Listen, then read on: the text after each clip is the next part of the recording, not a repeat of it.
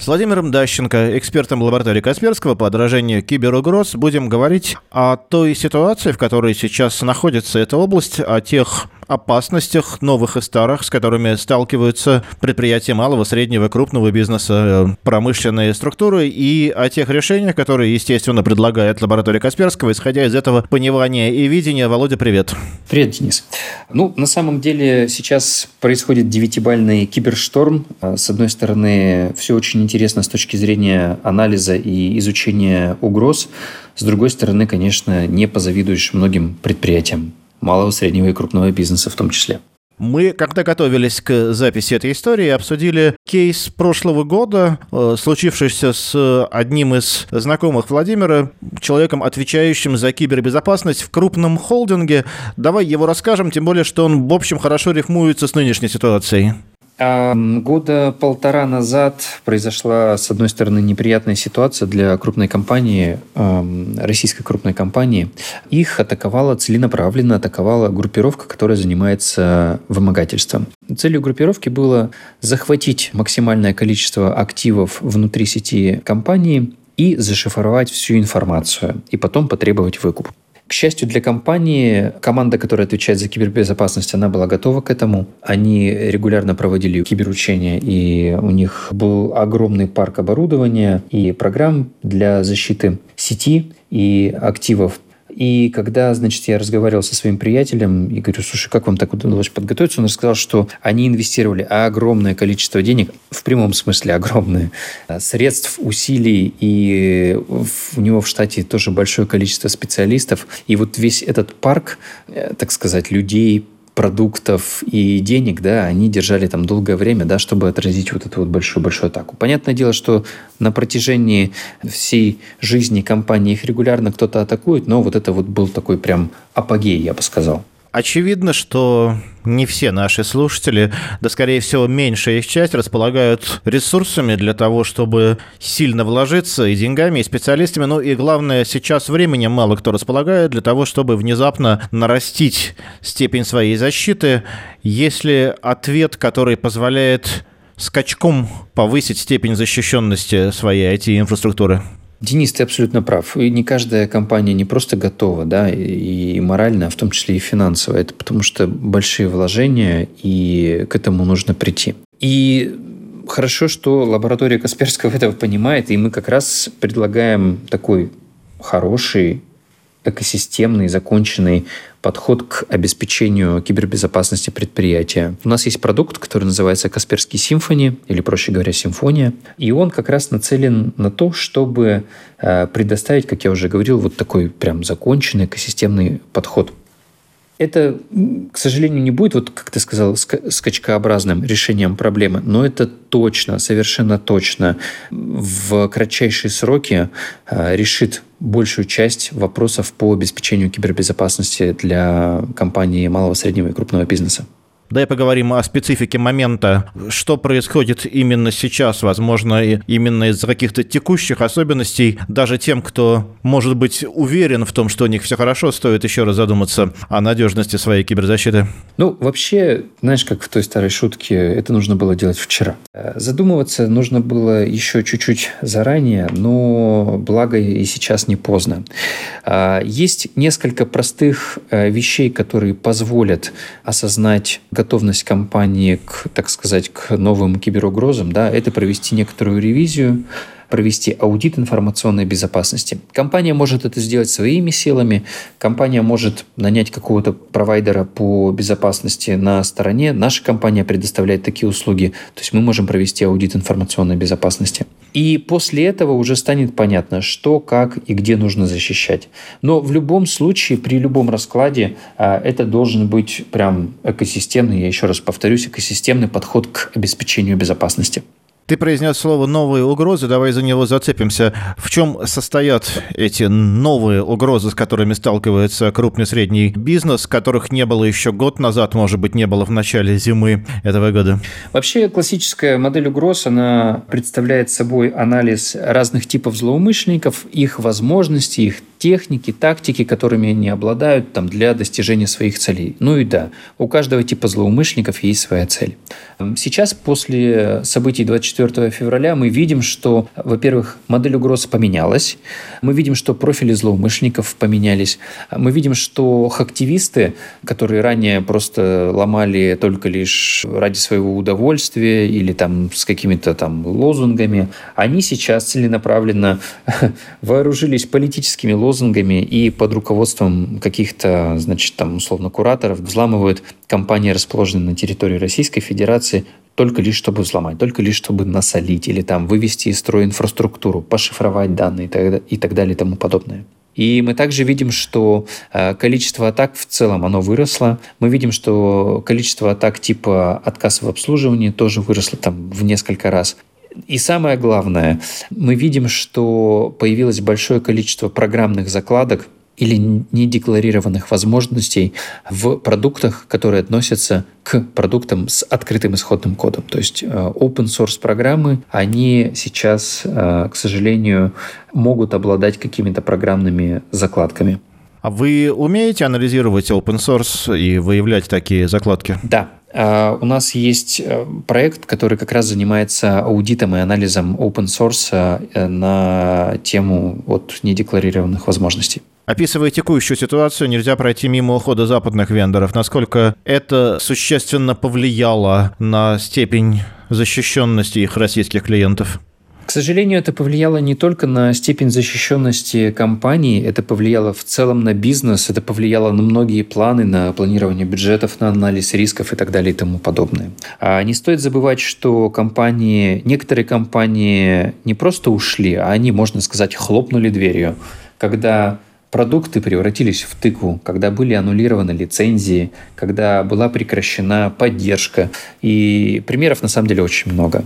Также не стоит забывать, что многие зарубежные вендоры также оставляют за собой возможность внесения недекларированных возможностей в программные компоненты, которые установлены на территории Российской Федерации. Это на самом деле такой удар из-под тяжка для российского бизнеса.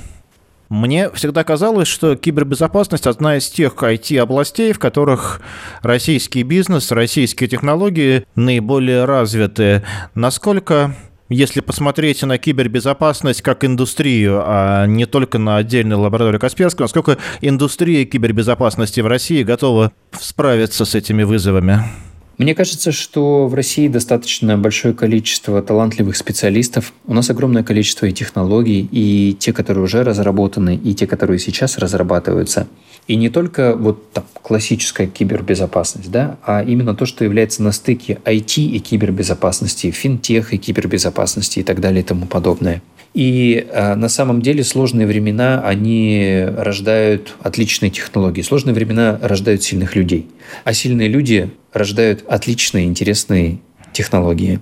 И я могу точно вам сказать, что у нас в лаборатории сейчас э, разрабатывается огромное количество интересных технологий, которые позволят решить э, широкий спектр задач по кибербезопасности директору по IT-безопасности, который планирует обновить свою систему в новых условиях, предстоит выбрать один из двух принципиально различных подходов к построению такой системы. Это подход, при котором система формируется из разных продуктов разных вендоров и сшивается вместе либо внутренним интегратором, либо привлеченным интегратором. И подход мономрендовый.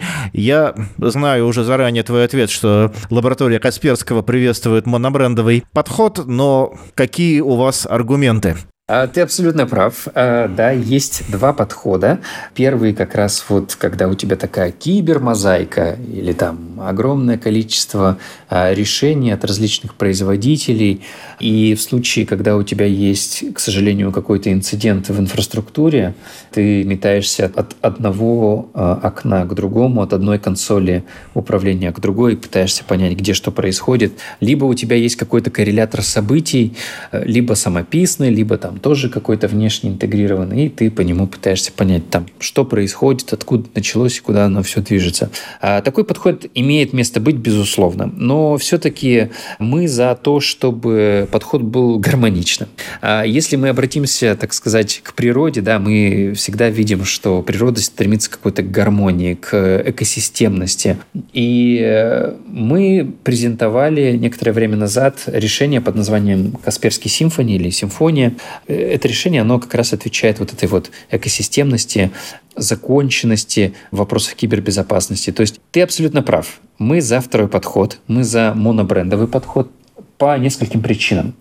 Во-первых, компоненты одного вендора хорошо понимаются другими компонентами. А, во-вторых, у директора по безопасности или там у администратора по информационной безопасности есть единая точка входа для управления кибербезопасностью предприятия. То есть представь, как вот прям дирижер управляет симфоническим оркестром. И поэтому мы назвали этот продукт Касперский симфони. То есть есть единая консоль управления. Вы можете конфигурировать из единой точки вашу кибербезопасность там на различных узлах. Вы можете собирать кибербезопасность своего предприятия прям вот как симфонический оркестр. То есть в классическом виде симфонический оркестр состоит из нескольких групп инструментов, но для различных произведений а, эти группы инструментов могут быть больше, меньше, они могут меняться и так далее и тому подобное. Так и вы можете там использовать а, различные решения по кибербезопасности от нашей компании да, в составе Касперский Симфони. И именно этот подход, уникальный, кастомизируемый, он будет как раз удобен там, для вашей компании. Но есть одна важная вещь. Вот, Денис, ты знаешь, что является базой в симфоническом оркестре? Без чего нет симфонического оркестра? Дирижер. Да, почти. Какие инструменты? Скрипки. Правильно. Скрипки являются базовым инструментом. Никакого симфонического оркестра не бывает без скрипки. А у нас есть наша своя скрипка. Это защита конечных узлов.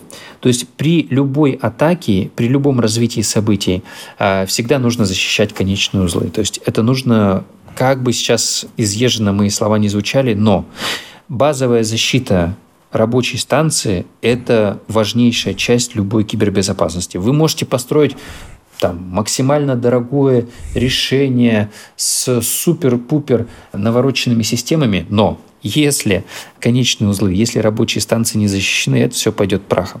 Расскажи мне и нашим слушателям, от чего болит голова у руководителя отдела IT-безопасности в крупном российском предприятии, возможно, промышленном, прямо сейчас. Что тревожит его в стратегической перспективе, что тревожит его в тактической перспективе на горизонте нескольких дней, может быть, недель, и каким образом лаборатория Касперского приходит ему на помощь? Я думаю, что у директора по безопасности голова может болеть от незнания. А, от незнания, в какой ситуации находятся активы, которые принадлежат ему, что происходит с его компанией. Или от незнания, в каком состоянии находятся его активы. А, чтобы, так сказать, устранить вот эту первичную головную боль, да, всегда нужно проводить аудит информационной безопасности своих активов, смотреть, в каком состоянии. Нужно а, регулярно обновлять модель угроз, если происходят какие-то события. Например, вот после 24 февраля я более чем уверен, что большая часть директоров по безопасности или там людей, которые управляют информационной безопасностью, они пересмотрели модель угроз для своих компаний. А, во-вторых, в среднесрочной перспективе у директора по безопасности должна болеть голова по тому, готов ли он, готова ли его команда к динамично, я бы так сказал, меняющимся событиям, как во внешней среде, киберсреде, так и во внутренней. То есть, что у него происходит внутри сети. Вполне может оказаться такая ситуация, что нет бюджета. Вот нужно взять, заменить, не знаю, ушедшего вендора на там какого-то отечественного. И вполне может быть, что нет бюджета. Ну, что поделать? Э, во-первых, наша компания всегда готова к диалогу, то есть мы всегда готовы помочь и э, при любом раскладе защитить наших заказчиков, наших клиентов. А, во-вторых, мы всегда можем помочь хотя бы на первичном этапе, начиная с первичного этапа, с этапа аудита, информационной безопасности, помочь понять, какие слабые места есть у компании и что с этим делать. А, и, во-вторых, мы готовы помочь компании планомерно выстроить улучшение защиты на базе продуктов лаборатории Касперского, на базе Касперский Симфони, чтобы это было а, гармоничное экосистемное решение, чтобы это удовлетворяло всем а, желаниям как директора по безопасности, так и в целом бизнеса. И самое главное, чтобы команда по безопасности компании, она имела возможность э, управления безопасностью как раз из единой точки. То есть прям как дирижер управляет симфоническим оркестром. Мы начали наш разговор с того, что изменилось в области киберугроз, с того, как усилились атаки, как они стали более направленными, более агрессивными. Давай закончим вот чем.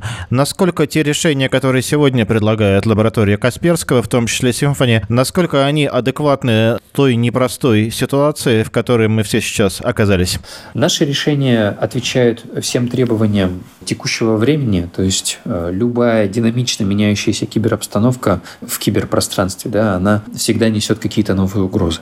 Для сложных угроз у нас есть э, компоненты, которые позволяют э, детектировать и предотвращать э, сложные таргетированные атаки. А если какая-то компания, там наш заказчик, не готов заниматься управлением безопасности своих активов, да, там нет возможности нанять огромную армию людей, которые будут следить за безопасностью там, в реальном времени, в режиме реального времени, то у нас есть управляемая защита, которая позволяет отдать управление безопасностью на аутсорс, да, и там 24 на 7 в режиме реального времени наши коллеги, они будут заниматься мониторингом угроз вот для определенных заказчиков. Ну и также у нас есть базовая защита, э, я уже говорил об этом, и эта базовая защита, она подходит как раз для э, любых заказчиков, для малого, среднего и крупного бизнеса и позволяет защищать от, э, начиная от базовых угроз, да, и заканчивая какими-то сложными. Это защита конечных узлов, это защита рабочих станций. Последний вопрос, он очень простой, он не предусматривает длительного ответа, развернутый вопрос, то да или нет. Ваши решения справляются с текущей ситуацией? Да или нет? Определенно, да. Владимир Дащенко, лаборатория Касперского, Денис Самсонов, радиостанция «Бизнес FM». Володь, спасибо большое за разговор, было очень интересно. Спасибо большое.